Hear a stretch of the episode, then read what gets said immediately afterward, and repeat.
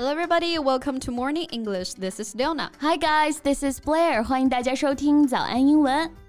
When it comes to choosing where to go for a vacation, what we are going to eat and drink can be a big part of making travel plans. 那现在大家出去旅游，很大程度上都是为了吃吃喝喝啊。对，没错啊。所以有很多的旅游攻略都直接标明了，哎，是吃货地图。Right. So recently, CNN Travel released a list of 10 best cuisines in the world. Well, Chinese cuisines must be at the top of it.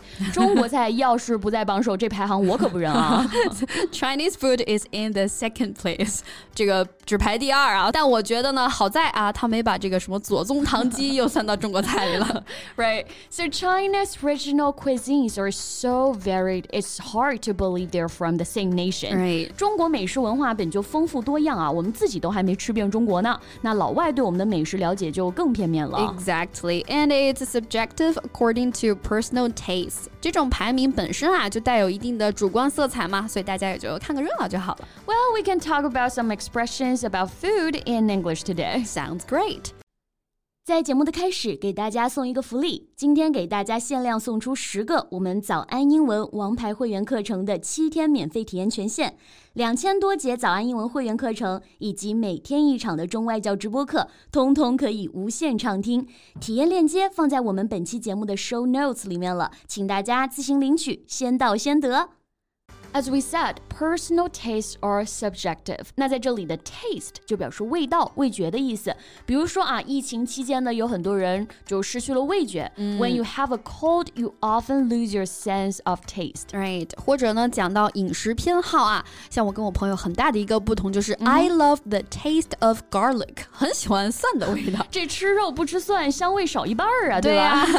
那 taste 啊，除了表示味道，哎，其实还可以表示品味，代表一个人的 鉴赏力或者说审美。嗯，哎，比如说我们说的衣品，对吧？就可以说是 taste in clothes。 Right. For example, his taste in clothes leaves a little to be desired. 就是衣品着实不怎么样。那有些人虽然说穿的不怎么洋气啊，但是重在呢一个人，但还是重在一个人的行为举止要得体，对吧、So at least your behavior should be in good taste. Right. So here, good taste means to be acceptable in a way that will not upset or anger people. For example, most of his jokes are not in good taste. 穿着再得体啊，总是开一些不合时宜的玩笑，也会拉低自己的水平。Right. So in another word, being not in good taste is being in bad taste. 那得体它相反的意思啊，我们把 good 改为 bad，哎，就是不得体、很粗俗的意思。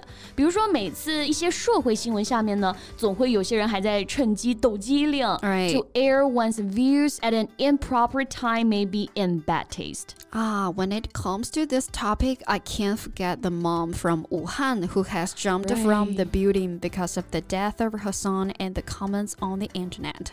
就想起了之前啊，因为网暴自杀的那一位武汉的妈妈。哎，对于孩子的爸爸来说啊，要带着这些痛苦的回忆继续坚强的生活。嗯 So if you have an unpleasant memory of an experience, we can say it leaves a bad taste in your mouth. 字面意思是在嘴里留下了不好的味道，哎，来表示留下了不愉快的记忆，这个意思。那提到美食，我现在都还能想到之前吃海鲜被坑的经历。The whole thing left a really bad taste in my mouth. 啊，这花钱买的教训真的忘不掉啊 Right 所以有些食物是饱肚的，有些食物是充实人的思想的。哇，这高度立马就不一样了。 So please remember, give somebody food for thought means to make someone think seriously about something. So food for thought 也就可以表示引人深思的事物。 啊、i hope that my experience can give those departments food for thought. 啊，真希望我的经历能够引起有关部门的深思。 For me, I hope our podcast can offer much food for thoughts. What you said can always give me much food for thought. 这个确实啊，也真的能够希望和大家共同思考。 Right, the most common food in the West may be the bread，、对吧？说到平民食物呢，西方的代表可以说是面包了。所以英文当中的 bread 往往和养家糊口的含义相关。 关。 Right, so the person who makes money to support the family is the breadwinner. 那家里面那个赚钱养家的人，就可以用 breadwinner 这个词来表对，示。往家里带面包的人啊。对 In the past, women served as a housewife, while men were usually the breadwinner.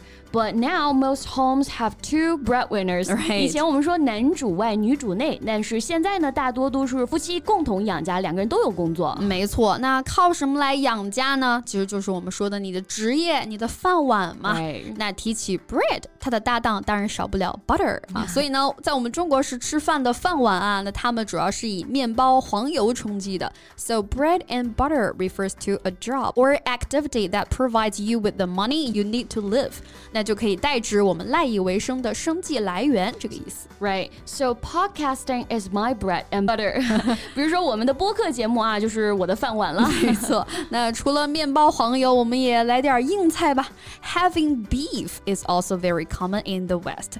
Beef 在英文当中呢，除了有指牛肉这个意思啊，还可以表示抱怨、吐槽、不爽的这个意思。不过这个时候呢，不可数的 beef 前面通常要加上一个 a。 Right. So if you have a beef with someone or a company, it means you have a problem with them and want to complain about it. 比如你对某个人或者公司有不满要抱怨，就可以说 I have a beef with you. Well, I'll recommend a TV drama named Beef. Right. 推荐大家一部美剧啊，中文的译名呢叫做《怒呛人生》啊，其实讲述的就是两个人因为路怒而发生的一系列的事情，那就可以理解这里的 beef 就指的两个人之间的矛 盾。嗯，那主食主菜这都上了啊，现在到了甜品环节了。For dessert, it's a good quality to be flaky. Flaky, F L A K Y，可以形容苹果派呀，或者是各种酥啊，这种酥酥脆脆的感觉。But when it is used for person, it refers to someone behaving in a way that is not responsible or expected. 用来形容人的时候呢，就表示这个人行为举止很古怪、很不靠谱了。没错，那怎么 是不靠谱的？For example, a flaky person is likely to break an appointment or a promise。像那种爽约的、食言的人，哎，就很不靠谱。So don't trust flaky people. Right. So it is said that food is a window to cultural diversity. 这份世界美食排行啊，虽然各有各的看法吧，但食物蕴含的文化内涵非常多元，也可以很深刻。 So at last, wish you have a good appetite. 应个景啊，最后祝大家每天都有好胃口。 Right. so that's all about our today's podcast, and look forward to seeing you in the comments area. Okay, thanks for your time, and this is Leona. This is Blair. See you next time. Bye. 今天的节目就到这里了。如果节目还听得不过瘾的话，也欢迎加入我们的早安英文会员。成为会员，您就可以无限畅听我们每天一场免费的中外教直播课，以及两千多节原创系统课程了。今天我们限量送出十个七天免费试听权限，试听链接放在我们本期节目的 show notes 里了，请大家自行领取，先到先得。This podcast is from Morning English. 学口语就来早安英文。